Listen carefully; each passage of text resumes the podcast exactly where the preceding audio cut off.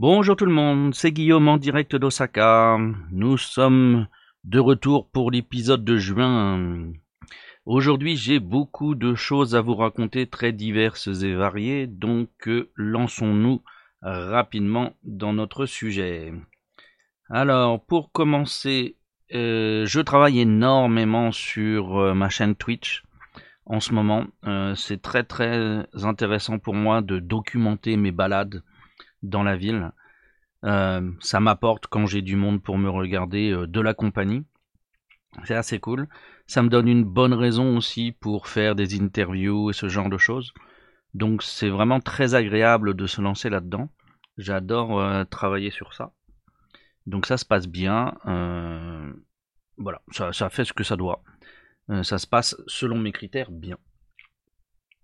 À cette occasion d'ailleurs, enfin, grâce à non, enfin dans le cadre de voilà, dans le cadre de euh, cette activité, je suis allé euh, à euh, Tsuruhashi et je suis entré pour la première fois dans la Korean Town d'Osaka. J'ai toujours pensé que le Korean Town c'était simplement bah, tout le quartier de restaurants couverts qui étaient des, des, allées couvertes avec des restaurants qui étaient à côté de la station. Je me m'étais jamais, voilà, comme il y a énormément de kimochi qui est produit, je me dis bon voilà, ok, c'est Korean Town parce qu'il y a ça, quoi. Et en fait, non, il y a euh, véritablement une rue euh, qui est une Korean Town, comme on a un Chinatown à Kobe, où je n'étais jamais allé. Et donc, grâce, non pas grâce, hein, au moment de faire mon stream, eh bien, euh, je suis pour la première fois rentré dans cette rue. La décoration est sympa, c'est vraiment un équivalent à un Chinatown. C'est cool, c'est esthétique, il y a, a des, photos sympas à faire. Donc euh, voilà. Euh, c'était une expérience intéressante et euh, je change mon opinion au sujet de certaines choses, à savoir techniquement vraiment le meilleur endroit pour aller manger, pour vraiment faire street food, expérience marché, etc. c'est pas Kulomon le meilleur endroit, c'est Tsuruhashi. Tsuruhashi a des méandres de euh, d'allées couvertes, de galeries couvertes, avec plein de commerces, pas seulement des restaurants, mais beaucoup de restaurants de beaucoup de styles différents en fait, pas que coréens, pas que yakiniku. Et euh, voilà, il y a tellement plus de, possibilités, de choix, etc. là-dedans, beaucoup plus d'atmosphère euh, un peu asiatique en fait, plus asiatique. Euh, que voilà, c'est désormais ma recommandation première, c'est vraiment euh, Tsuruhashi euh, pour aller faire un pétage de bide, comme on dit de nos jours, plus que Kulomon. Kulomon est cool, mais Tsuruhashi surclasse en nombre de business, etc. Un petit peu moins touristique, donc un peu moins de street food et plus de choses à, à manger sur place. Mais voilà, ça c'est hmm, c'est largement supérieur. Désormais, j'en suis convaincu. Sinon, à part ça, euh, bah, hein, la crise actuelle, donc la vaccination à grande échelle a commencé au Japon. Normalement, par exemple, sur Osaka, les coupons de vaccination ont été euh, envoyés aux gens, ou sont envoyés plutôt aux gens depuis hier. Donc on devrait les recevoir incessamment sous peu. Et donc il y a des centres de vaccination massifs euh, dans lesquels on peut euh, prendre rendez-vous pour se faire vacciner, ce que j'espère faire dans un très proche futur. On va voir si les gens se jettent dessus, si les réservations sont difficiles. On va voir. Mais voilà, je vais faire au plus tôt. ça, dans le même temps, il faut voir que au minimum à, Tokyo, j'ai pas les chiffres pour Osaka, donc c'est juste un manque de chiffres. Hein, c'est pas l'absence de phénomène ou pas. Euh, donc tout ça dans le cadre où à Tokyo, on a une recrudescence euh, des cas. Euh, on a une, voilà, une, remontée des chiffres, légère, mais une remontée, qui se produit depuis une semaine. Donc depuis quand même, techniquement, avant que les conditions du, de l'état d'urgence soient modifiées.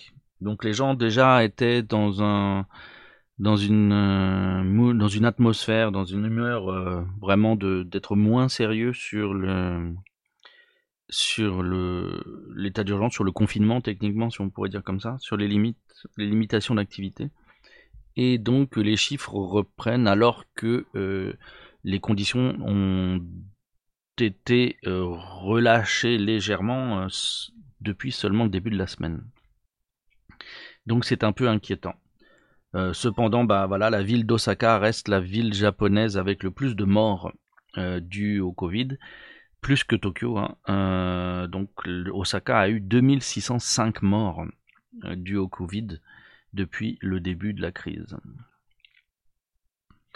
Sinon, dans d'autres domaines, dans le nord du Japon, les attaques d'ours ont beaucoup augmenté pendant la crise du Covid, donc l'année dernière, et puis cette année ça continue au point que cette semaine, un ours a attaqué quatre personnes dans les rues de Sapporo, qui est quand même la plus grande ville d'Hokkaido, c'est une grande ville, Sapporo. Et donc un ours s'est pointé dans la banlieue et euh, a coursé des gens, a attaqué euh, des gens. Il est rentré dans une base militaire pour finalement être repoussé vers la forêt où il a été abattu. Les, autorités japonaises ont dit qu'il a été exterminé euh, par donc des chasseurs. Donc par rapport à la, réglementation sur l'usage des armes, etc., en fait, les autorités japonaises sont très strictes et très prudentes. Donc on shoote pas l'animal à balles réelles euh, quand il est dans une zone où il y a des gens, autour des maisons, etc. On essaye de le rabattre vers la nature et une fois qu'il atteint la nature, là on va le descendre. Il tue les animaux qui rentrent en ville comme ça, surtout les ours, parce que les ours se souviennent, et donc s'il y a un truc qui leur a plu, ils reviendront. Euh, ce sont des animaux d'habitude, donc il est hors de question d'avoir ça. Donc euh, tous les animaux comme ça qui se pointent en ville sont tués pour éviter qu'ils euh, prennent l'habitude. Donc voilà, faites attention, dans le nord du Japon, Hokkaido ou le nord de Honshu, voilà, les ours sont nombreux et les ours sont de plus en plus présents. En ce qui concerne les JO, eh bien les JO sont partis pour avoir lieu. Euh, voilà, on nous dit que ça va se produire, mais alors euh, le Japon met des restrictions. Donc on a d'abord eu le, sujet des préservatifs. Euh, les organisateurs des JO fournissent toujours une grosse quantité de préservatifs aux athlètes. Et Là, le Japon a fait la même chose, mais en leur disant ouais, mais non, alors c'est dangereux le sexe, la promiscuité, c'est pas bien avec le Covid, donc vous prenez les préservatifs comme souvenir, s'il vous plaît. voilà. Euh, ensuite, maintenant, on est sur un ban de l'alcool, aussi bien euh, dans le dans le public que euh, pour les athlètes. On sait que les athlètes font beaucoup la fête après la fin de leurs épreuves, donc euh, là, ce sera pas possible avec de l'alcool. Et le Japon, bien sûr, met des jauges euh, sur euh, le public avec des limitations d'un maximum de 50% en gros. ou selon les grands chiffres, un chiffre plus bas. Mais voilà, il y a des limitations pour ça. C'est à peu près tout pour les nouvelles du Japon, je pense. Maintenant, je peux vous parler un petit peu des nouvelles du podcast. Je vais vraiment faire des efforts pour faire des épisodes plus fréquemment. J'espère être dans vos oreilles plus souvent. Et puis, je vais euh, un peu étoffer le podcast parce que je vais ajouter des épisodes spéciaux. Parce que je travaille sur les statistiques euh, japonaises. Euh, par plaisir, intérêt professionnel, etc. Mais c'est un contenu que j'arrive pas à faire passer sur Twitch. Twitch n'est pas le bon endroit et j'ai pas le temps de, faire euh, une jolie vidéo Facebook sur chaque sujet. Donc voilà, je vais vous faire des petits épisodes indépendants que vous pourrez donc euh, ne pas consulter euh, si ça ne vous intéresse pas. Il n'y aura pas du tout de partie streetcast dedans. donc je ferai des petits épisodes sur les statistiques du Japon que je regarde, que j'étudie euh, pour m'instruire. Euh, ce sera surtout des choses qui, moi, m'étonnent, m'interrogent. Il y aura peut-être pas beaucoup de réponses, parce que c'est plutôt là que je vais trouver mes questions et ensuite je vais aller chercher des réponses ailleurs. Donc euh, voilà, je vous donnerai les, les prompts comme ça, les, les incitations à la, les, questionnements qui naissent à partir des chiffres dans des épisodes indépendants. Également, euh, je fais maintenant des interviews et donc je mettrai des interviews dans en épisode indépendant dans le podcast, dans le flux du podcast.